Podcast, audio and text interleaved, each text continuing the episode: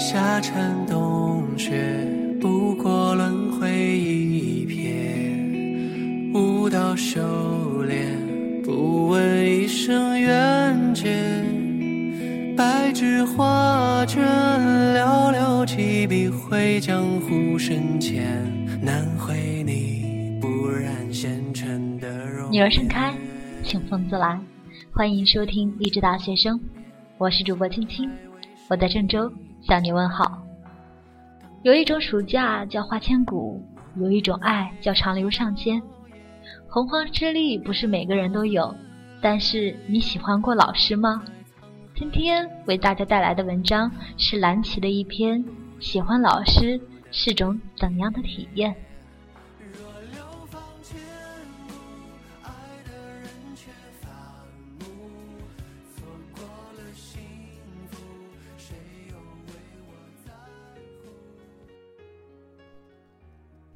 高中的时候，喜欢上了我的化学老师，他打我非常多。这段单恋成为了我青涩年纪有过爱情的所有回忆。到了大学之后，寝室夜话谈到罗曼史，我都假装睡着。我从未和朋友说起过，他的确非常苦涩，也难以启齿。可当我想起他时，会感到苦涩之外的一点温暖和能量。高中的时候，我是个坏女孩。可是，在他的课上格外的认真听话。为了多上一节他的化学课，我还报名了化学奥赛班，因为学校安排他授课。高一分文理课以后，虽然我还是学理科，他却不教我在的班了。可是我怎么能忍受一天都看不见他呢？所以我就趁晚自习他不在的时候，偷偷看了他的课表。记住他的课程，下课就跑到楼梯口假装等朋友，为了能和他偶遇。可是擦肩而过时，又怂到连招呼都不敢打。那时我的日记里每天都会记下遇见了他多少次，最多的一次是七次，距离最后一次统计，一共四千六百七十九次。为了多看到他，我申请了我们班化学老师的课代表，特别积极的跑个办公室。他很寡言，但即使他不讲话，也不会让人觉得疏离。相反，他是个非常温柔的人。我有过敏性鼻炎，有一次我在办公室数卷子，他在对面阳台抽烟。我狠狠地打了几个喷嚏，他有些歉疚地看了我一眼，然后灭了烟。接触的时间多了，我们就慢慢熟悉起来。人总是特别贪心，以前我只是想能够天天看到他就好。我也常告诫自己，他有妻有女，可是稍微熟悉了之后，又无法抑制的想要靠近。那时我清楚的知道，如果再靠近，可能就会超越道德的底线。可是那难以抑制的渴望又逼着我步步向前。终于，我还是没能抵抗。高二的上学期的一个晚自习，我用一整节课的时间编辑了一条短信，却只打出了七个字：“山有木兮木有之。”然后下课，偷偷跑到楼梯口，看着他拿书下楼，然后颤抖着手迅速按下了发送键。他停在楼梯口上，看了一眼短信，皱了皱眉头，手机屏幕按下去，我看不清他的表情。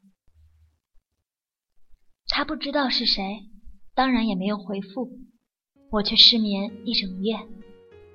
日子还是一天天过去，我还是会偶尔发条短信给他。我家养了一只哈士奇，叫瓶子。今天中午有彩虹，你看到了吗？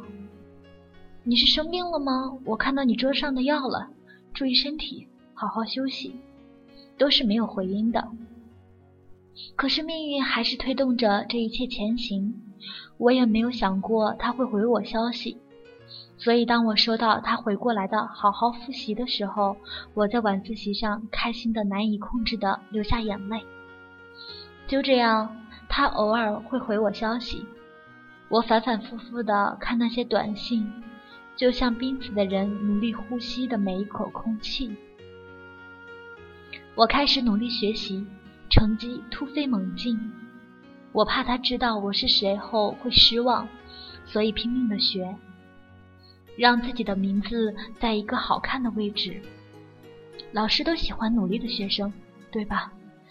然而，这种匿名的交流并没有持续多久。在一次课间的休息时间，我去办公室登记成绩。我把成绩手机顺手放在办公桌上。可那时，偏偏他就在我对面，给我发了一条短信，问我考得怎样。就在他发出去的瞬间，我的手机就震动了。我不知道我看完短信以后，看向他是什么表情，可是他满眼都写着早已料到。我几乎是逃出了办公室，不敢回消息，浑浑浑噩噩一上午。也许他再也不会理我了，我这样想。可就在他打了放学铃不久，我就收到他的消息，考得不错，进步很快呀。那一瞬间，我觉得整个世界都温暖，都倾注在我的身上。在往后谈过的恋爱里，我再也没有体会过那种幸福感。我们走得越来越近，聊天的范围越来越广，那段时间的快乐，现在想来都不真实。我每天都会把他发给我的短信模仿成他的语气念给我发小听，那时发小也是兴致缺缺地发出一些拟声词来应付我，故事和情绪都在朝着我不可控制的方向发展。五一节的时候，我的乐队被邀请去参加当地一个青年节晚会，我邀他来看我演出，他欣然答应。我特别选了一首莫文蔚的《如果没有你》，强光让我看不到台下的听众，可是我知道他一定在。演出结束后，他说晚上女孩子一个人不安全，提出开车送我回家。我开心的不得了。我当时想，他这么关心我，一定也是喜欢我的吧？要不告白吧？这种想法一旦萌生，就像森林火灾一样，根本扑不灭。这样的情绪总需要宣泄，可是我告诉我的发小想法后，他第二天晚上就出现在我的宿舍楼下，狠狠扇了我两个耳光。我们从小一起长大，他就像姐姐一样爱护我。我第一次从他看我的眼里看到了失望与愤怒。他冲我吼道：“你知道你在做什么吗？他有妻子有孩子，他是你的老师。”可能是因为天气太冷，只穿了一条睡裙的我抖得几乎站不稳。我放声大哭，不停地说对不起。这两个耳光生生扇醒了我，我终于看清自己在这场爱情里扮演是怎样的角色。对啊，我是可耻可恨的小三。我删掉了那些倒背如流的短信，删掉偷偷当做锁屏的抓拍，请了一个月病假，换了电话卡。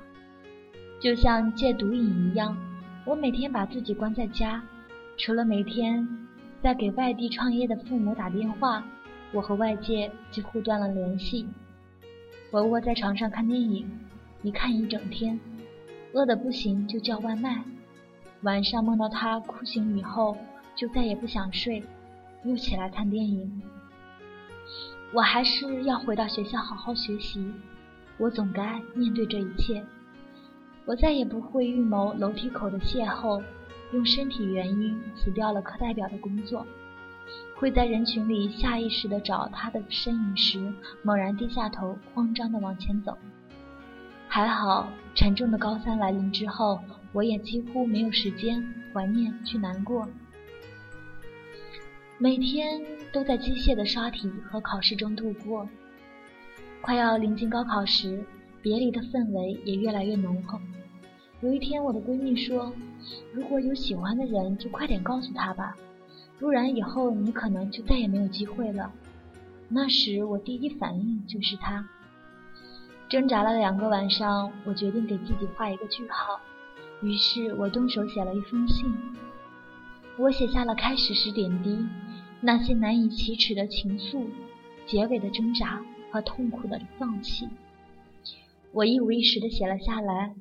我告诉了他一个少女对他的爱慕，也告诉了他少女已经亲手把爱慕埋进时间的尘埃。我说：“老师。”谢谢你的照顾，祝你幸福。他说：“谢谢你正确的选择。”后来我考试失利，不能报考我喜欢的专业，所以我选择另一所被传为超级中学的学校复读。在复读的一年里，他偶尔会把自己出的考题和归纳的考点发到我邮箱，并不多说一句话。一年之后，我上了喜欢的专业。打电话告诉他这个好消息，感谢他对我的照顾。电话一拨通，铃声居然是“如果没有你”。挂断电话，眼睛都不敢眨，眼泪还是掉下来。我发了短信过去，说了录取情况，他简单的回了句“恭喜”。从那之后，除了节日祝福之外，再无联系。庆幸我发小在道德底线的边缘拉住了我。我想，这是我做的最对的选择。爱不能作为被原谅的理由，爱也并非没有对错。夏蝉冬雪，不过轮回一；修炼，不问一生缘劫。白纸画卷，寥寥几笔绘江湖深浅。难绘你不染纤尘的容颜，夜不成眠，心还为谁萦牵？灯火烛帘，梦里随风摇